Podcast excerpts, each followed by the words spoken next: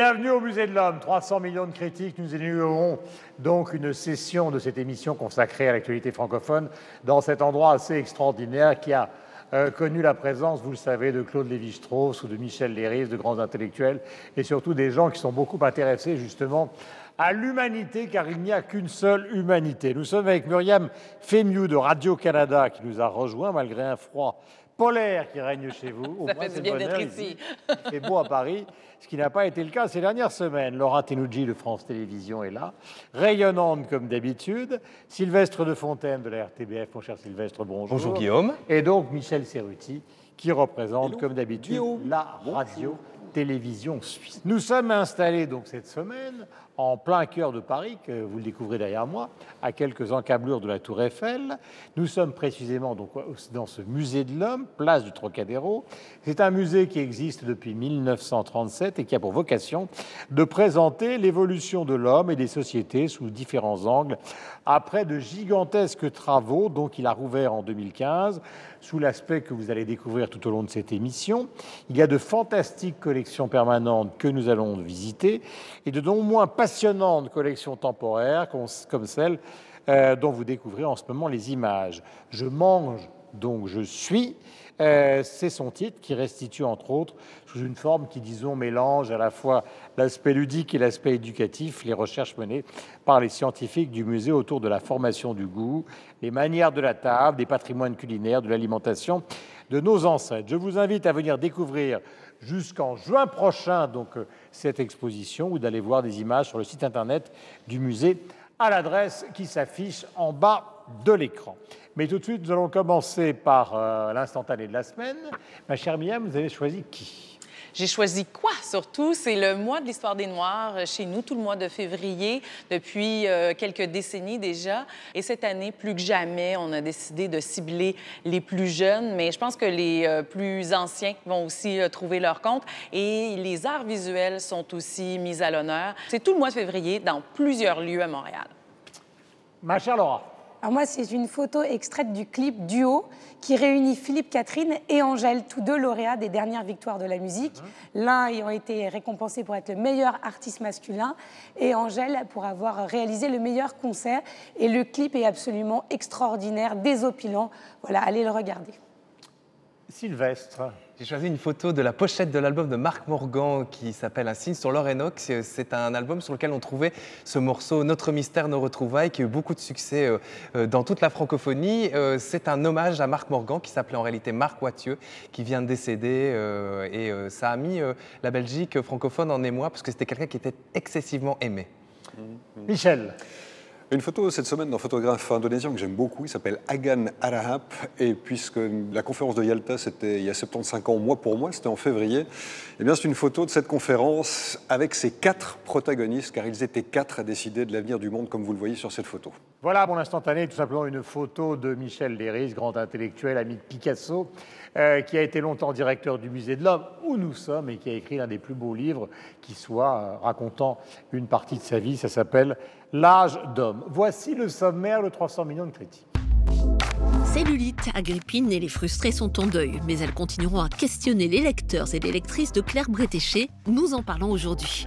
Le Marseillais Mathieu Ossine, alias Kid Francescoli, vient de sortir Lovers, un album qu'il présente sur scène et qui a attiré notre attention. La National Gallery of Modern Art de New Delhi accueille une rétrospective des œuvres de Gérard Garouste. Nous nous intéresserons au rayonnement international de Gérard Garouste et de ses confrères francophones en art. Invités, instantanés et coup de cœur sont également au programme. 300 millions de critiques, c'est tout de suite. Claire Bretéché nous a quittés le 11 février dernier à l'âge de 79 ans. Alors je vous propose de regarder ce sujet qui lui a été consacré lors de sa disparition et juste après nous parlerons de Claire Bretéché et de son empreinte dans la bande dessinée francophone. À 19 ans, cette Nantaise monte à Paris et bataille pour se faire une place dans un milieu alors presque exclusivement masculin. À travers ses personnages, Cellulite, les frustrés, les mères, elle croque la société de son époque, toujours caustique, souvent à l'avant-garde. Les frustrés préfigurent les bobos d'aujourd'hui. Les affres de l'adolescence, ce sera avec Agrippine, née de sa plume en 1988. Ce soir, Agrippine est triste. Sa maman s'en va, à l'âge de 79 ans. Alors je vais commencer avec vous, Laura, parce qu'il serait intéressant de savoir comment les gens que vous contactez sur vos magnifiques réseaux sociaux euh, ont réagi à la disparition de, Bretéché. Il y a un plein, plein d'hommages évidemment sur les réseaux sociaux, et notamment des femmes bédéistes puisqu'elle a quand même ouvert la voie. Donc euh, Catherine Meurice, qui est euh, rentrée tout récemment à l'Académie des Beaux-Arts, dit que c'était une rencontre extraordinaire, dit je, prends cette place, alors que finalement c'est Claire Bretéché qui devrait être à la mienne, qui devrait euh, depuis longtemps avoir été choisie pour rentrer à l'Académie des Beaux-Arts. Et donc toutes, je parle aussi de Marjane Satrapi, Pénélope Bagieux, elles sont toutes très très très émues et communiquent sur les réseaux sociaux la petite expérience qu'elles ont pu avoir avec Claire Bérétéché. Euh, Marjane dit, écoutez, j'ai rencontré cette femme deux heures et pourtant j'ai tellement pleuré okay, juste pour quelqu'un que j'ai rencontré deux heures qui a changé ma vie, puisqu'elle l'a rencontré dans une bibliothèque à Vienne à l'âge de 14 ans. Donc elle a quand même euh, permis à beaucoup de femmes de se réaliser dans ce milieu qui était très très masculin euh, auparavant et circule sur les réseaux sociaux plein de vidéos, notamment aller sur le site de l'INA ou sur le compte Twitter de l'INA où on voit euh, des interviews absolument tellement actuelles finalement. Elle critique les magazines féminins comme on le fait aujourd'hui, donc elle est tout sauf démodée, elle était vraiment très en avance sur son temps. Voilà, elle n'a jamais été démodée. C'est un personnage timide.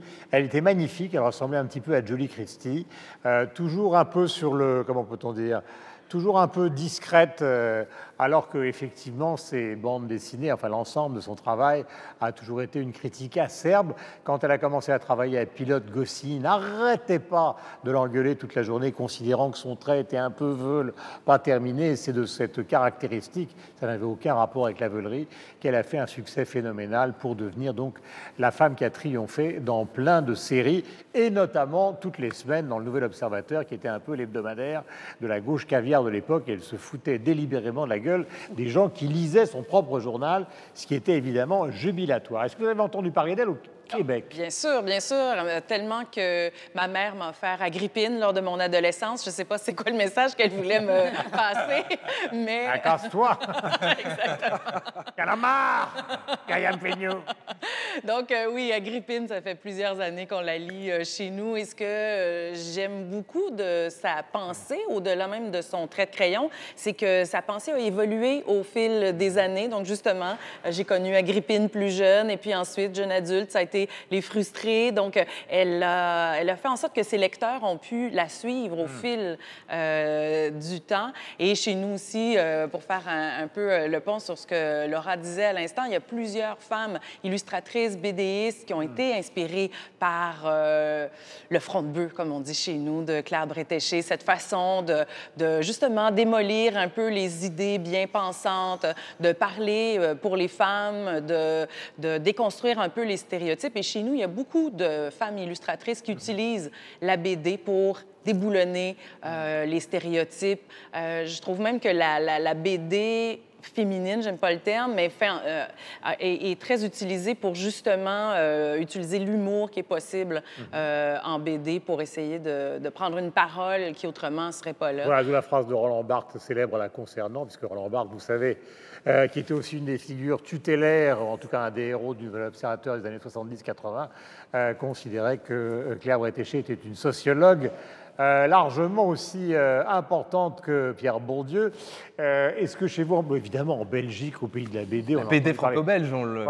Mais par contre, c'est un milieu qui reste quand même très, très, très masculin. Il y a effectivement, euh, euh, comme euh, l'a cité Laura, des Marjane Satrapi, il y a effectivement des Pénélope Bagieux, il y a aussi au, Canada, je pense à Julie Doucet, qui a, creusé cette même, même veine. Ce qui est incroyable, c'est que quand on. il y a beaucoup de gens qui ne connaissaient pas nécessairement Bretéché, qui se sont replongés, ne fût-ce que dans sa biographie. Et quand on regarde ses héros, ses principaux livres, ils étaient tous empreints d'une furieuse modernité. C'est ça qui est dingue, parce que euh, elle a inventé le concept de bobo en, 73, 73, ça ne s'appelait même pas encore comme ça avec les frustrés. Euh, Agrippine, euh, bah, on se rend compte qu'elle est furieusement moderne. D'ailleurs, la Joséphine de Pénélope Bagieux, en quelque sorte, c'est sa cousine ou sa sœur. Enfin, en tout cas, il y a un lien de parenté. Donc, il y a vraiment, elle a vraiment initié quelque chose. J'ai l'impression qu'il y avait qu'elle pendant très, très, très, très longtemps et qu'aujourd'hui, on a vraiment toute une mm. génération qui suit, mais qu'il y a eu vraiment un gap, qu'elle a été très, très seule pendant un moment. et puis le rire Parce que quand vous lisiez, justement, quand on attendait chaque semaine le Nouvel Obs, tout le monde se ruait sur les frustrés, évidemment, au milieu du journal avant de lire les éditoriaux, pour hurler de rire, parce que c'était vraiment une critique de l'époque. Les personnages qui étaient vautrés sur les canapés dans des dîners. Euh, c'est ça qui a fait sa force, c'est-à-dire que pour beaucoup de BDistes, à, la, même époque on était dans quelque chose qui était de l'ordre de, l'onirique, de l'imaginaire, mhm. du dérisoire, de l'absurde, etc. Et puis elle, elle, elle, ancrait euh, ces, histoires dans une réalité qu'elle observait, c'est ce qu'elle disait. Alors il y a une partie après euh, qui allait plus loin que ce qu'elle voyait, mais finalement, vous le disiez tout à l'heure, c'est-à-dire qu'elle avait ce côté un petit peu en retrait comme ça, parce qu'elle était, elle était toujours en observation du monde qui l'entourait, elle se nourrissait de ce monde-là pour, euh, pour le, le, dégommer avec cette espèce de de drôlerie et de, jouissance extrême qui était, euh, qui était la sienne. Mais voilà, enfin, Claire Bretéché, c'était vraiment, euh, au-delà d'avoir ouvert des portes peut-être pour des, pour des bédéistes femmes, c'était une bédéiste, enfin voilà, euh, mm. tout genre confondu. Mm. Vraiment, elle était, elle était extraordinaire. Et puis avec ce côté aussi, alors non seulement il y avait le dessin, qui se rapprochait presque de la caricature au niveau de la puissance, mais il y avait le texte aussi. Elle, mm-hmm. elle, écrivait formidablement bien. C'était toujours percutant les textes qu'elle mettait. Donc il y avait vraiment les deux. Et c'était assez rare, ça. C'était pas forcément le cas chez d'autres euh, auteurs de BD. Elle avait vraiment cette, cette, force-là. Euh, voilà, enfin, c'est vraiment une, immense dame et qui puisait, je pense, son, son inspiration. Je me, je me souviens d'un d'une interview, d'un entretien qu'elle avait accordé au Journal de Genève dans les années 70, où elle disait Je n'ai pas, quand vous parliez de, son regard qu'elle avait sur les gens, elle disait Je n'ai pas le quart d'une illusion sur les gens et sur moi-même. On ne fait rien gratuitement, jamais rien gratuitement. On fait tout pour être aimé, séduire, obtenir le pouvoir ou l'argent. Et à partir de là, on fait tout le reste. Et, euh, c'est finalement euh, ce qui est retranscrit dans sa, BD, sa façon de voir le monde, et puis cette tendresse cruelle qu'elle avait à l'endroit euh, aussi de son monde, hein, parce que ce monde bobo euh, et ben, elle, vivait avec, gauche, euh, elle vivait avec Guy Carcassonne, qui était un célèbre constitutionnaliste et qui était le principal conseiller de Michel Rocard quand Michel Rocard était à Matignon. Donc tout ce monde, euh, elle les connaissait par cœur, au fond. Elle vivait au milieu d'eux, et d'ailleurs la disparition prématurée de Guy Carcassonne l'a profondément troublée. Parce qu'il y avait aussi quelque chose dans cette beauté, ces yeux bleus de cette Nantaise, très, parce qu'elle était vraiment très très discrète. Hein.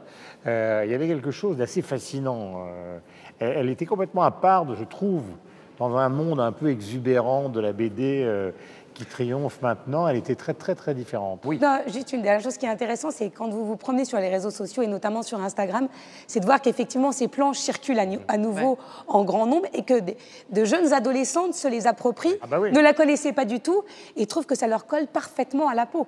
Et celle qui revient le plus souvent, une des images, c'est si on était belle, peut-être qu'on se ferait chier finalement. Et c'est une des images qui revient le plus sur Instagram et qui correspond à cette période où on est tellement dans le culte de l'image qu'elle fait beaucoup de bien et que finalement de revoir ces dessins. Le bobo d'aujourd'hui ressemble considérablement, donc des années 2020, ressemble considérablement à la gauche caviar d'il y a 40 ans, les années 80.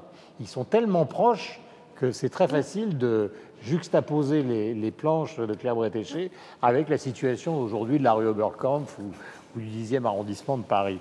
Euh, ben, c'est dire à quel point sa pensée était déjà très claire et très moderne. Euh, donc, ça ne s'est pas usé, ça ne s'est pas érodé avec les années. Et ce que plusieurs euh, illustratrices disaient chez nous depuis les dernières semaines, c'est qu'elle a permis aux femmes artistes de ne pas seulement être mignonnes, de ne pas seulement mm-hmm. faire des jolis dessins avec des phrases un peu rigolotes, mais de pouvoir aussi avoir une pensée un peu frondeuse. Je pense à Élise Gravel qui est une illustratrice jeunesse, donc elle s'adresse à un public d'enfants, mais même à ça, elle, dans, sa, dans son dessin, elle pense toujours à Claire Bretéché parce qu'elle se dit, ben, je dois avoir un propos. Euh, c'est un peu comme ça que Bretéché travaillait, c'était le propos et ensuite le dessin euh, suivait. Et puis, ben, je pense que c'est très utile aujourd'hui dans notre société où on a des fois de la difficulté à se, à se parler, à communiquer, où on est souvent en, antagonisme. La BD est très utile, je trouve, pour euh, justement aborder certains propos. Voilà, et nous sommes aussi dans une période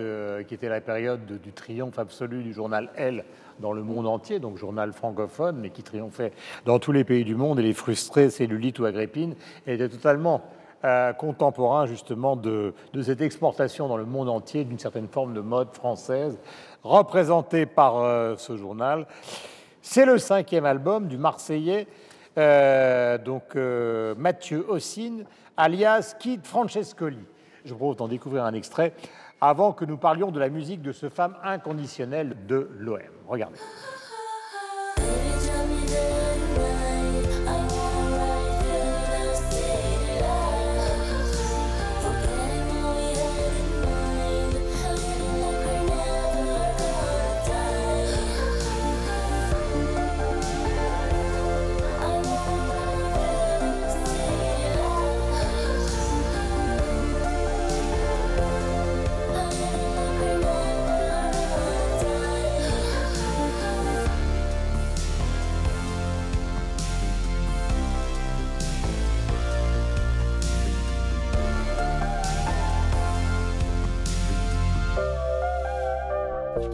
Commençons par vous, mon cher Sylvestre. Alors, que pensez-vous de cet album?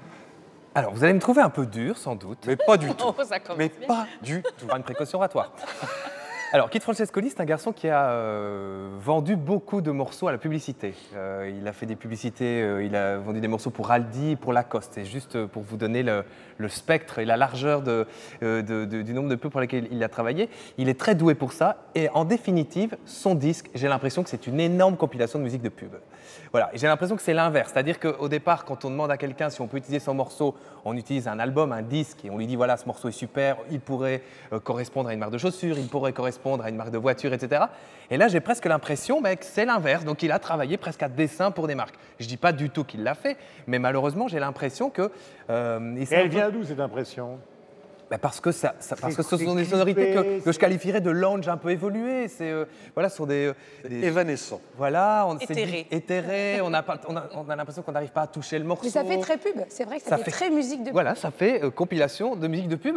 Et alors, allez, enfin, je, vous allez dire qu'il y a un jugement de valeur peut-être un peu là derrière, que c'est un peu, un peu dur, mais néanmoins, j'ai beaucoup de difficultés à, me sortir ça de la tête, d'autant que c'est pas le projet Je joue, Oh. c'est-à-dire Lovers. Que c'est pas le projet de faire justement une musique euh, méditerranéenne, cool, euh, Oui, restaurant au bord de la plage, la drague, limite, la limite est toujours fine, vous savez, entre, euh, je trouve, euh, de, de la musique de ce type-là et de la musique de type lounge, euh, habillage sonore de bar ou habillage sonore de publicité, appelons ça comme on veut.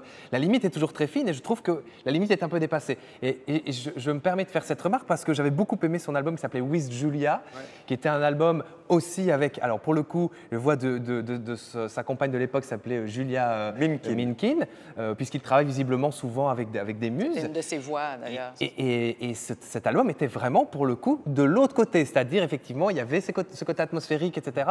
Mais on n'était pas dans cette, presque dans ce côté caricatural de musique de, de salon.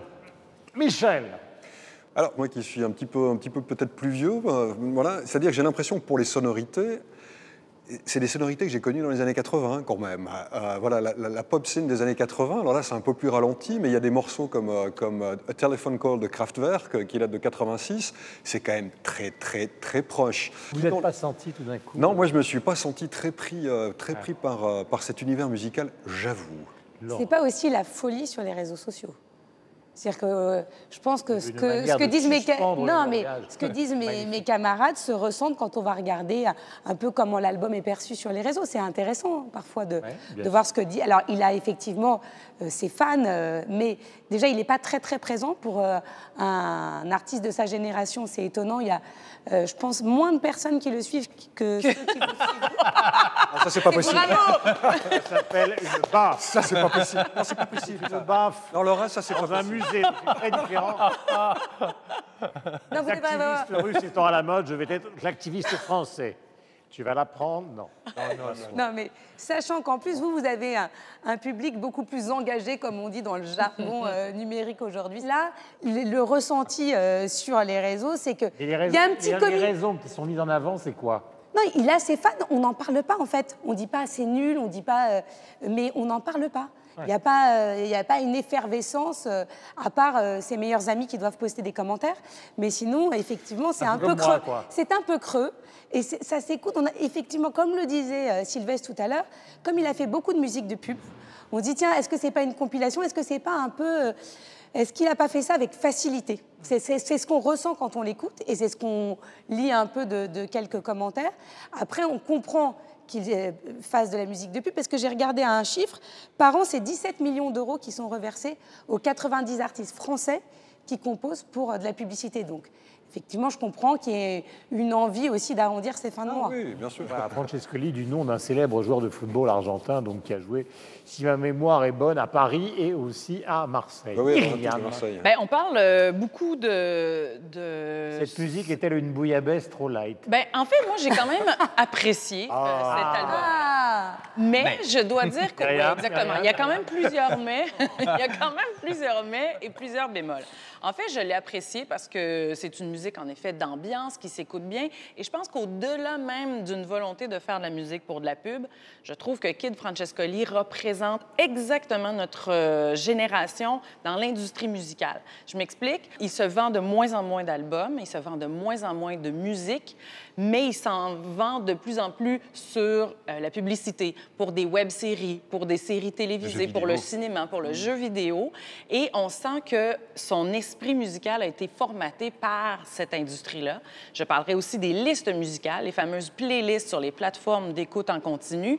Donc, on ne recherche plus le nom d'un artiste, on va rechercher des ambiances. Et on sent que sa musique a été faite pour se vrai que c'est- retrouver davantage. des ados. Ben, ben, Les les- ados avant, à peu près tout le euh, monde. même ceux qui ont aujourd'hui 30 ans. Mais à peu près discuter. toutes les générations font ça aujourd'hui parce qu'il y a tellement d'abondance de musique qu'on ne sait plus vers quoi se- vers se tourner. Alors on se dit bon, je travaille à la maison aujourd'hui, je suis devant l'ordi, quel genre de musique j'ai envie d'écouter? Et puis ben là, on nous sort du Oh, Kid vous, Francescoli, on nous sort du Air, du Milk and Bone, du euh, Men I Trust, des, des- des- des artistes qui se ressemblent un peu et qui vont euh, justement être euh, euh, valorisés sur ces plateformes-là parce que ce sont des titres qui, en fait, des sonorités similaires qui sont C'est propulsées. des boucles, quoi. Ben voilà. Et on, les oublie au- aussi vite Exactement. C'est de la ça. musique pour faire autre chose, c'est ça Puis pour vous, c'est pratique d'avoir Ah, la musique le- estivale à écouter en plein hiver à Montréal, je pense. Non, mais, mais en effet, j'ai écouté Kid À Francescoli part, en travaillant à part à la maison et qui parfait. travaille à la RTBF en écoutant à fond la caisse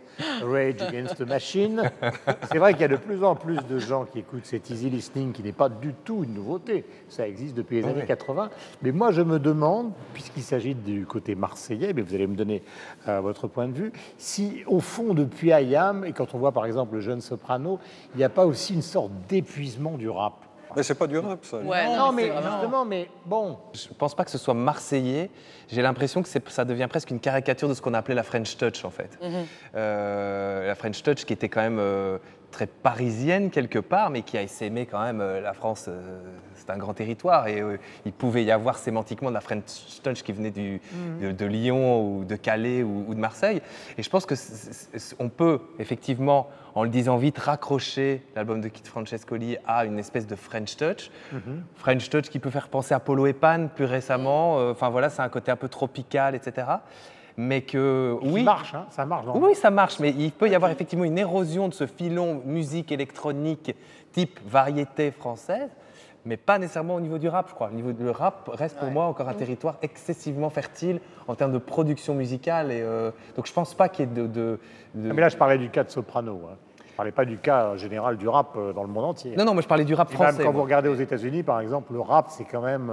Il reste les historiques, mais. Ça baisse hein, aux États-Unis. On voit les chiffres commencent à de baisser. plus hein. en plus une sorte de showbiz, RB. euh, il suffit de voir les Grammy Awards récents. euh, le rap. euh, le rap hardcore du début, c'est- complètement terminé. Enfin, de Ben, sur- ben non, là, je suis pas d'accord. Je pense qu'il reste encore un bassin de, si vous voulez parler de hardcore, que ce soit aux États-Unis ou euh, au, au Canada, euh, mais qui ne rentre pas du tout dans les sphères un peu plus populaires, les, Ah oui, les- oui. les sphères un peu mainstream. Alors, c'est pour ça qu'on a l'impression qu'il ne reste pas du vrai rap, si on peut l'appeler ainsi. Et ce qu'on nous propulse justement dans les galas et euh, à travers les vidéoclips, ce sont, ben, ce sont des formats euh, très, très populaires qui sont faits pour vendre et pas nécessairement basés de la sur variette. Exactement. C'est de la variété Complètement, sous une autre forme. Alors, elle est venue en voisine. Nous sommes donc, vous le savez, au Musée de l'Homme pour 300 millions de critiques, puisque l'institution qu'elle dirige se trouve de l'autre côté donc de l'esplanade euh, du Trocadéro. C'est Marie-Christine Labourdette. Ma chère Marie-Christine, bienvenue. Asseyez-vous donc à côté de Sylvestre. Il est très aimable, fort aimable. Vous êtes présidente de la Cité d'architecture et du patrimoine. Euh, il y a quelques mois, quand nous avions tourné de l'autre côté, nous avions promis de suivre un petit peu l'actualité de ce qui se passe chez vous.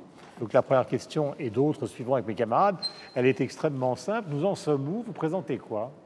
Alors, nous présentons pour l'été prochain deux expositions formidables, qui l'une seront consacrées à Paris, 1910-1937, donc euh, en, liaison avec euh, ce qu'on entreaperçoit de l'autre côté euh, de la fenêtre, donc évidemment avec la Tour Eiffel, qui sont une promenade à travers les collections qu'Albert Kahn a constituées en photographiant Paris dans sa transformation juste entre, dans l'entre-deux-guerres. Ah, il faut rappeler qui était Albert Kahn. Alors Albert Kahn est un personnage étonnant qui était un artiste passionné qui a adoré la photographie et qui a été aussi euh, extrêmement inventif sur euh, les procédés techniques de la photo.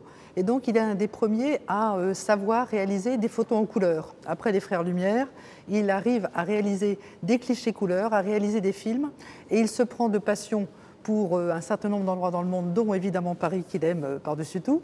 Et il constitue une collection de plus de 10 000 photos et de 5 000 films où il tourne en permanence avec toute une équipe d'opérateurs, de photographes, des lieux dans Paris qui à la fois pour lui sont emblématiques et dont il sait aussi qu'ils vont disparaître. Et donc il tourne. Une sorte d'ethnologie contemporaine. Exactement, de l'ethnologie contemporaine. Et donc il tourne euh, les fortifications de Paris qui vont être détruites après la Première Guerre mondiale et dans lesquelles il y avait euh, des petits jardins qui ont permis d'ailleurs mhm. à Paris de survivre pendant la Première Guerre mondiale. Il va tourner euh, les premières habitations à loyer modéré, qu'on disait HBM, bon, habitation bon marché, qui vont être construites justement sur les fortifications de Paris, qui sont ces très beaux monuments et bâtiments des années 1920 que l'on euh, voit dans le 14e, notamment du côté de la Porte d'Orléans, etc. Il filme aussi des quartiers de Paris en transformation qui vont évoluer sous la pression de la construction euh, euh, de certaines gares, des grandes voies de circulation. Et donc c'est à la fois un Paris en disparition, un Paris en mutation, mhm. et en même temps, c'est le Paris. Et on va voir tout ça, et c'est d'une qualité, ça a été conservé d'une manière. Euh, Alors, c'est conservé. satisfaisante. Oh, très bien, c'est très bien conservé dans un musée qui lui est entièrement dédié, qui est un très joli musée qui existe dans les Hauts-de-Seine, qui est le musée Albert Kahn à Boulogne, et qui donc va réouvrir l'année prochaine, et qui en attendant nous prête un certain nombre de ces collections tout à fait exceptionnelles qui vont donc être mises grandeur nature et même plus dans un parcours où on pourra se promener à, travers ah, Christine, ça commence quand ça exactement? On redonne Alors, les dates? Ça commence le 13 euh, mai. Et ça sera pendant tout l'été jusqu'au 21 septembre. Avant de donner la parole à mes camarades, est-ce que Albert Kahn filmait aussi les gens, ses contemporains, ou pas du tout?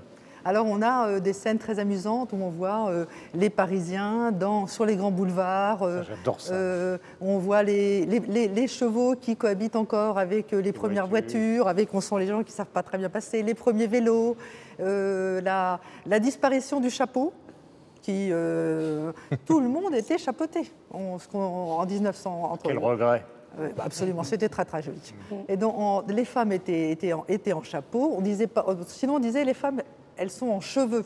Oh, et quand on était en cheveux, c'était dramatique. Ça voulait dire qu'on était vraiment pas bien élevés.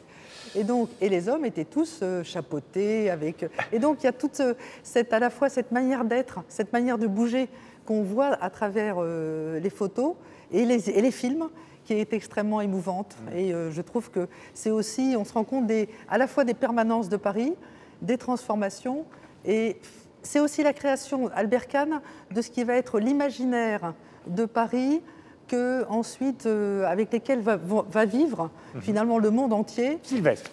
C'est intéressant de, vous avoir sur ce plateau parce que pour les Belges, euh, le, Paris est une ville qui, depuis le baron Haussmann, n'a pas bougé. Mm. Euh, c'est une ville musée, c'est l'image d'Épinal qu'on peut en avoir, mais quand on se penche un peu sur l'histoire de Paris, on se rend compte qu'elle a énormément bougé. Est-ce que c'est une question de, de, territoire, justement, d'arrondissement? Il y a des arrondissements qui n'ont absolument pas bougé au fil du temps et que peut-être la périphérie a plus bougé. Comment ça s'articule, justement Alors, c'est vrai que vous avez raison. C'est-à-dire que le cœur historique de Paris, c'est-à-dire si on prend euh, finalement le grand trajet de la Seine euh, entre Notre-Dame, le Louvre euh, et jusqu'au Trocadéro, donne le sentiment d'une forme de pérennité et de permanence, même si ce qu'on oublie, c'est que c'est une exposition universelle qui a apporté la Tour Eiffel et que deux expositions universelles ont créé le Palais de Chaillot dans lequel on est tel qu'il est maintenant, alors que dans les années 1880, quand on commence à construire le site, on met une énorme meringue là sur la place du Parvis des droits de l'homme. qui va être démolie en 1937 pour pouvoir passer à une autre exposition universelle qui est, qui est sur, dans ce dispositif architectural-là. Donc c'est aussi. On peut rappeler le nom de l'architecte qui a fait ces deux bâtiments C'est Carlu, Jacques Carlu. qui a fait les deux. Donc, euh. Qui a fait les deux et qui euh, venait des États-Unis et euh, auquel nous allons consacrer à, travers lui une exposition qui sera un peu plus tard dans l'automne autour d'art décoratif hum. euh, entre France et Amérique, où on se rend compte des liens très forts entre la France et l'Amérique hum. en matière de création architecturale juste avant la Seconde Guerre mondiale cette fois-ci. Et pour répondre à votre question, on se rend compte aussi à travers Albert Kahn de petit à petit l'extension effectivement sur les arrondissements de euh, périphériques, hum. qui ne sont d'ailleurs intégrés dans Paris que par Haussmann puisque euh, c'est Haussmann qui crée le Paris à 20 arrondissements, alors qu'auparavant, Paris est beaucoup plus petit, enserré dans ses murailles, et va exploser petit à petit et se développer. Et donc, effectivement, cette extension urbaine et donc cette euh, évolution dans la manière de construire va apparaître au début d'Haussmann, mais va continuer euh, je dirais jusqu'à aujourd'hui, avec des périodes et des quartiers qui prennent aussi euh, leur atmosphère et leur euh, forme un peu différente. Vraiment, Montmartre et, Belleville étaient des vrais villages et on le voit. même Passy était un village. Hein. Bien sûr, bien un village complet de l'agriculture jusque très tard, etc. Deux expositions en tout cas qu'on ne va pas rater. Question. Laura Je ne sais pas pourquoi je me mets à hurler. À chaque fois L'effet que je vous produis, c'est incroyable. Euh, je voulais savoir si euh, pendant cette exposition, vous allez confronter ces photographies et ces films aux situations actuelles. Est-ce qu'on va pouvoir voir, euh, par exemple, certains quartiers de Paris à l'époque d'Albert Kahn et aujourd'hui pour que les visiteurs, s'ils ne connaissent pas le quartier ou s'ils sont étrangers, puissent faire la comparaison? Alors on aura effectivement ce dispositif-là qui sera euh, fait avec des vidéos et des audios et on aura surtout des plans extrêmement précis de Paris qui permettront de situer là où étaient euh, certains immeubles parce qu'entre-temps, comme vous dites, le tissu urbain a évolué et, il peut y avoir des monuments qui sont présentés ou des bâtiments qui ont totalement disparu et qui ont été rasés, mais qui avaient un charme certain et donc on, sera très précis pour permettre aux gens de se promener vraiment dans, euh, dans Paris entre 1910 et 1937 et en, ayant, en le proposant aussi à des Parisiens ou à des visiteurs de Paris en 2020. Euh, Michel. Quand je vous écoutais parler, notamment quand Guillaume parlait d'ethnologie, comme, comme les deux bâtiments, les deux musées sont l'un à côté de l'autre, et finalement bah, l'architecture, enfin, c'est une anthropologie euh, en soi également, est-ce que, est -ce que vous avez déjà, ou est-ce que c'est imaginable d'envisager des, des expositions qui, se répondent entre les deux musées Alors on a des expositions effectivement et des liens euh, qui se répondent, aussi d'ailleurs avec le théâtre de Chaillot qui est juste en dessous. Et euh, on aura euh, d'ailleurs euh, des échanges à la fois sur l'exposition Albert, Albert Kahn et aussi sur une autre exposition absolument formidable qui aura lieu l'été prochain, qui est consacrée aux chroniques de Kinshasa, c'est-à-dire le regard, alors là, sur un urbanisme totalement différent, de 70 jeunes artistes africains sur cette capitale extraordinaire qu'est Kinshasa, troisième ville africaine, Première ville francophone au monde. Hein. Et première ville francophone au monde, où là, on est sur 80% de production de l'urbain spontané. C'est-à-dire que euh, les gens s'emparent du quartier et le construisent, etc. Et donc, à travers des regards d'artistes, ah on va euh, pouvoir euh, se confronter ou voir deux manières de faire la ville. Une manière de faire la ville finalement assez rationnelle à Paris et une manière de faire la ville mmh. moins rationnelle et en même temps très, euh, avec une énergie considérable, qui est euh, celle de Kinshasa. Et ça, c'est du 3 euh, juin au aussi 21 septembre. Il y a une dernière question, Marie-Christine. C'est est-ce que vous archivez, en tant que musée justement, est-ce que vous archivez des images de New York, de Moscou, de Genève, de Lille, de Périgueux? Est-ce que c'est un des travaux, un des travaux, par exemple, qui, qui ressortent de, de votre institution ou pas du tout? Alors, on a un travail euh, euh, important qui est réalisé à travers un des, le centre d'archives de l'architecture du XXe siècle, qui est au sein de, de, l'institution de la Cité de l'architecture et du patrimoine, et qui donc accueille la mémoire de l'architecture du XXe siècle. Mmh. Donc on a euh, à travers ça évidemment une possibilité de le faire. Alors il faut cadrer le sujet parce qu'on ne peut pas le faire à l'infini sur l'ensemble du monde entier, donc on essaie de choisir des, des sujets, mais en tous les cas pour euh, tous les phénomènes qui, à un moment ou à un autre, ont un impact en France. Mhm. On a cette mémoire-là. Et on a aussi évidemment un travail de coopération internationale très fort pour euh, réfléchir à des sujets comme la nature en ville, comme euh, les questions de prospective sur la montée des eaux, etc., qui font qu'on travaille de manière scientifique avec des équipes internationales et ensuite on produit des expositions et évidemment toute la documentation des expositions, les publications, tout ce que ça donne comme euh, réalisation mhm. et fait partie ensuite d'un matériau scientifique qu'on conserve précieusement et qu'on peut exploiter ou, fournir au grand public. Merci de nous avoir rejoint. Donc Marie-Christine Labourdette, qui est présidente de la Cité de l'Architecture et du Patrimoine. Donc c'est juste de l'autre côté de l'esplanade. Euh, ici, nous sommes au Musée de l'Homme et de l'autre côté, donc c'est le Musée euh, de l'Architecture et du Patrimoine. Nous allons continuer à parler d'art. La National Gallery de New Delhi accueille donc une rétrospective des œuvres de Gérard Garouste jusqu'au 29 mars prochain. C'est une exposition que TV5 Monde a visitée. Juste après ce sujet, nous parlerons du rayonnement international de Garouste et d'autres artistes francophones, bien évidemment. Regardez. Bonjour. Hello, Hello. Le jour de notre rencontre, Gérard Garouste s'improvise guide de la rétrospective qui lui est consacrée à New Delhi pour des enfants venus de milieux défavorisés un rôle que l'artiste endosse avec plaisir, lui qui a fondé en France La Source, une association visant à connecter des jeunes en difficulté au monde de l'art.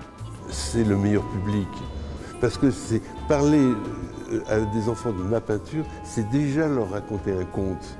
Mais le but, c'est pas qu'ils comprennent ma peinture, le but, c'est qu'on s'amuse et Gérard Garouste s'amuse à leur faire découvrir son théâtre intime et les héros des œuvres littéraires qui ont nourri son inspiration. Les tableaux que je fais sont à partir d'un conte, d'un roman, et là il s'agit euh, du roman de Don Quichotte, euh, écrit par Cervantes au XVIIe siècle. Le tableau s'appelle L'étudiant. The painting is called The Student. इस painting में इस आदमी का लेग उल्टा क्यों है parce que c'est un étudiant qui a des problèmes. Plus il avance dans la connaissance, plus il prend conscience qu'il est ignorant. D'immenses toiles truffées d'énigmes qui laissent entrevoir des épisodes de la vie de l'artiste. Sa maladie, il a été diagnostiqué bipolaire, et les mythologies chrétiennes et hébraïques qui le préoccupent depuis toujours. De mon côté, j'ai mes mythes, ma mythologie en, général, euh, et euh, il y a la mythologie indienne. Ce qui est important, c'est qu'en fait, c'est d'imaginer ce qu'il y a entre les deux. C'est du vide, mais c'est tout l'espace de notre imaginaire. À 74 ans, Gérard Garouste continue avec énergie à questionner son univers, à l'interpréter sur ses tableaux, tout en laissant à son public la liberté de rêver et de créer sa propre vision. Alors c'est une peinture très classique, mais dingue.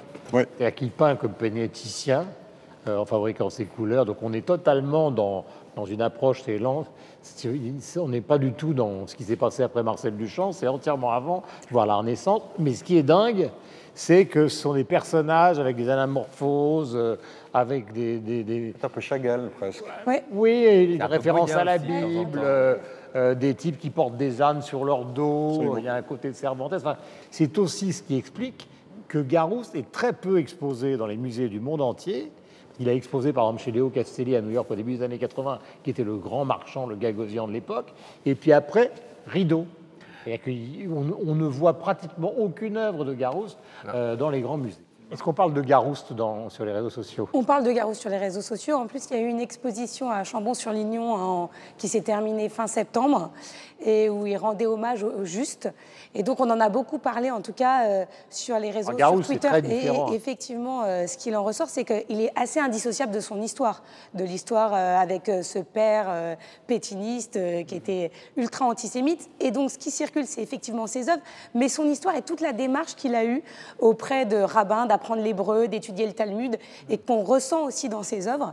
Et il a aussi fondé, il y a 25 ans, une association qui s'appelle La Source, Mhm. et qui permet à des jeunes des, des quartiers de, voilà, de sortir de, de leur, euh, de leur quartier par l'art en faisant venir des artistes reconnus Mhm. qui viennent témoigner, qui vont inciter ces jeunes, eux aussi, à se lancer euh, dans des dessins, en tout cas à avo- à avoir une autre vision. Donc il est très très apprécié, il a un vrai public sur les réseaux sociaux qui le suit. Après, de là à dire, est-ce qu'à l'international, effectivement, sur les réseaux, il est connu Non, mais il y a peu d'artistes français qui arrivent aujourd'hui euh, justement à s'exporter. Et les artistes français qu'on retrouve sont des artistes plutôt commerciaux. Aujourd'hui, vous allez retrouver Richard Orlinski sur des réseaux sociaux américains, euh, euh, sud-américains, dans des langues étrangères. Enfin, vous ne le trouvez pas dans les musées. hein. Non, mais pour vous dire, forcément, Garou, Gérard Garou, c'est pas. C'est plus proche du Monoprix que du MoMA. Mais- Non, mais c'est Dans pour vous les dire que c'est. Mais dans les boutiques des musées, on le retrouve beaucoup, par contre. Non, non, il a pas forcément, il n'est pas digital natif, mais on parle beaucoup de lui. En tout cas, il est très respecté. Je, je rebondis un peu sur tout ce qui a été dit et sur, sur quelque chose que vous avez évoqué euh, euh, par rapport à, à son classicisme, euh, parce que en quelque sorte, nous, on a ça aussi en Belgique. On a Wim Delvoye, par exemple, qui est un artiste conceptuel. On ne sait pas vraiment s'il est sculpteur, si même parfois il est chimiste avec euh, cloaca ou, ou d'autres choses. Ah. C'est joliment dit, chimiste. Voilà. Allez voir Cloaca sur Internet si vous ne connaissez pas. Mais, ce que je veux dire par là, c'est que euh, j'ai l'impression que euh, France, on a aussi le même problème, c'est-à-dire que des gens qui font de la peinture classique, voire de la peinture figurative, n'ont presque pas euh, voix au chapitre. C'est-à-dire que Philippe Cognier, Damien Cabagne sont d'extraordinaires artistes. voilà, il y a personne n'entend parler. soulage, soulage partout. Et, et voilà, et enfin, quand on entend parler des artistes français, on entend parler de soulage, des gens qui font de, de l'abstraction, enfin, de, de Klein. Armand, César. Mais les autres, où sont-ils? Enfin, je me pose vraiment cette question puisque euh, je me suis penché là-dessus en, en Belgique. Des artistes figuratifs ou des artistes avec une approche classique Oui, oui, oui, euh, les Ruben, mais, mais, euh, mais avant ça, euh, Rubens, mais avant ça, il n'y a, il y a rien d'autre. Enfin, après ça, pardon, il n'y a, il y a rien d'autre. Est-ce que c'est pas ça aussi le problème de la France? Je ne parle même pas de l'exportation. Parce qu'à l'exportation, on a euh, effectivement une autre approche, mais sur le marché intérieur, je voyais les cotes de, de Garouche, je me dis, mais c'est des peanuts comparé à, à Soulage. Je sais même pas ce que ça vaut un Soulage aujourd'hui, mais enfin... euh, 10 Cher, millions. voilà. cher. Donc, je sais pas, je mets ça là. Vous qui êtes, spécialiste de ce domaine, je me posais cette question-là, effectivement. Alors, euh, qu'est-ce que je peux répondre à ça? Des artistes français qui ont, qui ont une cote à l'étranger, il y en a de plus en plus chez les jeunes. Par exemple, il y a quelques années, Pierre Huyghe, qui a une grande rétrospective au Centre Pompidou, et alors on est très très loin de la peinture et encore moins de la peinture figurative. Ce sont vraiment des installations, il y avait des choses avec les abeilles. Il a été dans deux, trois listes comme un des personnages les plus influents de l'art contemporain du monde entier. Vous avez la jeune femme qui s'appelle Laure Prouveau, qui a eu euh, euh, le Turner Prize à Londres, ce qui est rarissime, elle est française. Vous avez euh, Claire Tabouret qui vit à Los Angeles, euh, qui fait des... Isabelle Siri vous montrera ça, évidemment, qui fait des tableaux abstraits qui sont par exemple des séries bleues marines magnifiques. Vous avez à la fois des femmes, des immigrés, euh, qui sont des portraits extrêmement hiératiques. C'est totalement Figuratif, pas abstrait. Ah. Figuratif. Figu- abstra- euh, figuratif. oui. Ah, vous avez dit abstrait. Ah, pardonnez-moi. Je- je tout à fait, au contraire.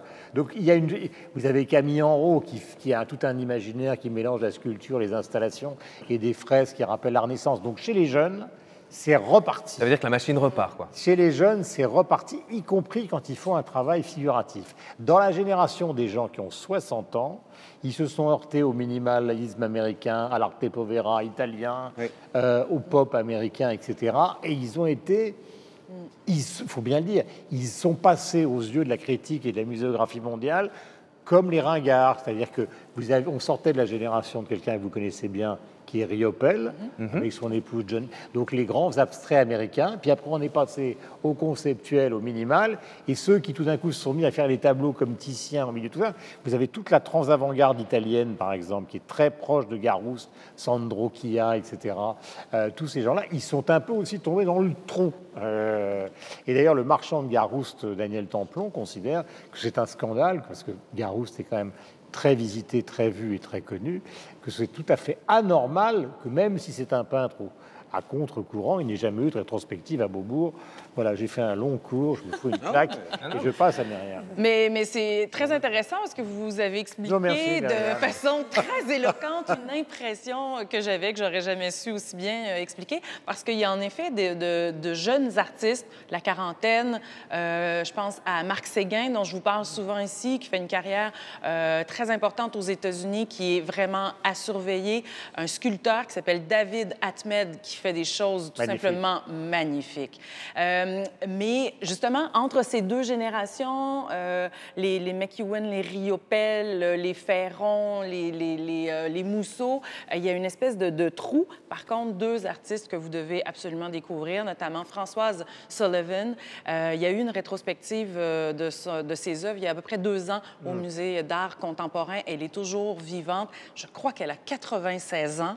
Mm. elle peint encore et c'est vraiment magnifique. Son, son travail a évolué énormément mm. depuis le début de sa carrière. D'ailleurs, elle est aussi chorégraphe, elle est aussi sculptrice euh, et peintre, donc. Et et c'est peut-être justement pour ça qu'elle n'est pas... Euh, on ne sait pas dans quelle case la mettre. Mm. Donc, malgré son grand talent, on dirait qu'on attend peut-être malheureusement euh, son décès pour pouvoir encenser son travail. C'est souvent le cas euh, des artistes en, en, art visuel. Donc, le travail de Françoise Sullivan est vraiment incroyable et elle, elle lance une expo là, très, très bientôt à la galerie Simon Blais à mm. Montréal.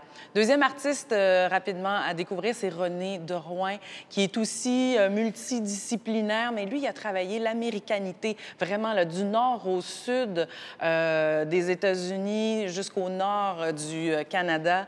Et lui, il essaie de comprendre le territoire. Ça donne quelque chose de très terroir, d'un peu autochtone, de très ouvert sur le monde en même temps. René de Rouen, qui est toujours aussi actif à 80 ans. Donc, deux, deux artistes dont on est très fiers chez nous. Michel. Oui, alors je ne sais pas s'ils ont le même c'est toujours euh, évidemment euh, une analyse ou une recherche un tout petit peu subjective. Moi, j'ai envie de vous parler de deux artistes aujourd'hui, en plus, qui ont des actualités. C'est des gens à peu près la même génération que Garouste. C'est Olivier Mossé. Alors, je ne vais pas passer la pommade, mais c'est vrai que moi, j'avais un petit peu. J'étais passé à côté de cet artiste. C'est vous qui, dans une autre émission, me l'avez fait découvrir. formidable, un biker suisse qui vit aux États-Unis. Et j'en parle parce que le MAMCO à Genève va, bien, va inaugurer une rétrospective le concernant. Ce sera le 25 février, dans quelques jours. Mmh. Et puis l'autre artiste, alors, je sais pas, je peux y revenir plus tard, mais l'autre artiste, c'est John Armleder. Euh, qui est voilà, quelqu'un d'extrêmement important, c'est une évidence en Suisse. Alors il l'est manifestement ailleurs aussi, puisque ce sera à Canal, à Pompidou, à, Bruxelles, mhm. qu'on lui offre 6000 mètres carrés à disposition pour une carte blanche à partir du mois d'avril. Voilà. Voilà, et puis dans le contexte aussi qui est important, par exemple, le problème politique, supposément en Grande-Bretagne avec Bacon, avec David Hockney ou avec Lucien Freud, qui faisaient de l'art figuratif. Euh, aujourd'hui, les jeunes artistes dont on parlait tout à l'heure, ils font de l'art figuratif, ça pose un problème à personne. L'un des artistes les plus chers du monde, c'est Peter Dog, vous savez, qui fait ses, canoës au milieu des forêts qui ressemblent à des pochettes de disques, ça vaut 25 millions de dollars. Euh, il aurait 65 ans aujourd'hui, dans une atmosphère qui était très post ou près 68, où on était pour la déconstruction de la peinture, ce serait absolument pas mhm. passé, alors qu'aujourd'hui, euh, il vit à Trinidad et Tobago, je crois, et tout le monde trouve ça absolument somptueux qu'il fasse de la peinture comme Villard faisait de la peinture. Donc il y a un peu, c'est comme dans le rock, dans la musique, il y a des générations qui passent à côté d'un mouvement. Mhm. Euh, et donc, il est très compliqué pour les institutions et, les, dirigeants du centre Pompidou se font attaquer euh, très souvent sur le thème mais qu'est-ce que vous faites pour Garousse Qu'est-ce que vous faites pour, par exemple, Jan Peiming, qui est lui aussi un artiste mais français, chinois, qui fait de la, de la peinture euh, et figurative, pourquoi vous n'avez pas fait de rétrospective? Alors vous avez fait les rétrospectives de tous les autres. Souhaitons qu'il arrive, qu'elle arrive cette rétrospective pour Gérard Garouste avant qu'il ne, qu'il ne décède, parce que c'est le cas de César. Vous savez qu'on a fait une rétrospective pour César alors qu'il était mort, alors qu'il était en bas de la rue, il suffisait de lui dire de monter, on a attendu qu'il meure pour faire une rétrospective, ce qui est quand même assez euh, bizarre. Quelqu'un voulait-il ajouter quelque chose? Il faut qu'on aille à New Delhi, alors, si on a bien compris, ou inviter, euh, inviter d'y aller pour aller voir. il faut surtout aller à la Fondation Baylor, voir l'extraordinaire exposition d'Edouard Hopper euh, qui a lieu actuellement, et ce sont les paysages d'Edouard Hopper. Ce n'est pas toute euh, l'œuvre d'Hopper, les paysages qui ont été récupérés. Michel, coup de cœur. Alors un coup de cœur musical, puisqu'on parlait de Kim Francescoli dans cette émission, on va rester dans l'électropop avec un musicien suisse euh, qui s'appelle Buvette. Je vous assure que c'est son nom. Buvette. Buvette. Ça fait euh, référence à son passé de barman et puis il trouvait que la sonorité est intéressante. Au-delà, au-delà du gag, il livre un album euh, intitulé Forever, c'est chez Pan European Record. Les Inrocks ne tarissent pas d'éloges euh, sur ce garçon et sa musique. C'est une musique électronique qui est volontiers, je dirais, un peu cosmique, comme ça on a l'impression de voyager, de s'évader, on est un petit peu dans les étoiles. Ça s'écoute, ma foi, formidablement bien, puis en même temps, il y a toujours ce côté très 80s, années 80, qui semble très à la mode aujourd'hui dans la production musicale. Buvette à écouter, à découvrir si vous ne connaissez pas. Laura. Je vous avais parlé il y a quelques mois de Sophie Naoum, la réalisatrice des derniers, où elle est partie à la rencontre des derniers rescapés de la Shoah. Elle en a fait des petits films qu'elle a mis en ligne sur un site qui s'appelle lesderniers.org. Aujourd'hui, elle sort un livre qui s'appelle Aussi les derniers et qui est le recueil de tous ces témoignages qui ne sont absolument pas larmoyants, mais très poignants et qu'il faut faire lire aux nouvelles générations. C'est indispensable. Mon cher Sylvestre. Le Kix Festival, c'est la biennale euh, qui se passe au Théâtre de l'Ancre. C'est un endroit euh, très euh, vivace culturellement qui se trouve à Charleroi. Le Théâtre de l'Ancre qui vous propose une dizaine de spectacles de danse ou de théâtre autour des questions de la jeunesse. C'est ça le centre de, du Kix Festival. Et cette année, le thème, c'est le refuge. Myriam. Si vous aimez la musique de la famille Diabaté, les choristes euh, connus internationalement, vous aimeriez découvrir... Euh, oui, voilà, vous aimeriez découvrir Zal Sissoko. C'est un Sénégalais qui habite à Montréal depuis la fin des années 90. Et il fait toujours des projets assez intéressants. Il chante en plus d'être un grand choriste, on dit choriste, joueur de cora. Et là, il a eu l'idée un peu folle de mélanger la guitare flamenca et la cora. Ça fonctionne très bien. Et ce qui est intéressant, c'est que c'est euh, cet album-là qui s'appelle Cora Flamenca, comme son nom l'indique, et est paru sur l'étiquette Analecta. Analecta, chez nous, c'est une étiquette de musique classique. Donc, J'adore hmm. que sous cette étiquette, on ait compris que la musique du monde, ce n'est pas de la musique folklorique, mais bel et bien de la musique classique qui mérite euh, ses lettres de hmm. noblesse. Voilà, revenons justement à Claire Tabouret, puisqu'on évoquait tout à l'heure les artistes francophones jeunes, une femme qui réussit dans le monde entier. Je crois qu'elle une exposition à Hong Kong, en Asie actuellement. Et Isabelle Siri, notre bien-aimée productrice, va vous remontrer ces tableaux où on voit des personnages debout comme ça, qui regardent le spectateur 5, 6, 7, 8, 9, 10, dans des couleurs absolument magiques. Euh, Claire Tabouret. Euh, bien évidemment, nous sommes ravis d'être ici au Musée de l'Homme à Paris. Nous nous y retrouvons donc euh, la semaine prochaine avec plaisir. Passez la meilleure semaine possible.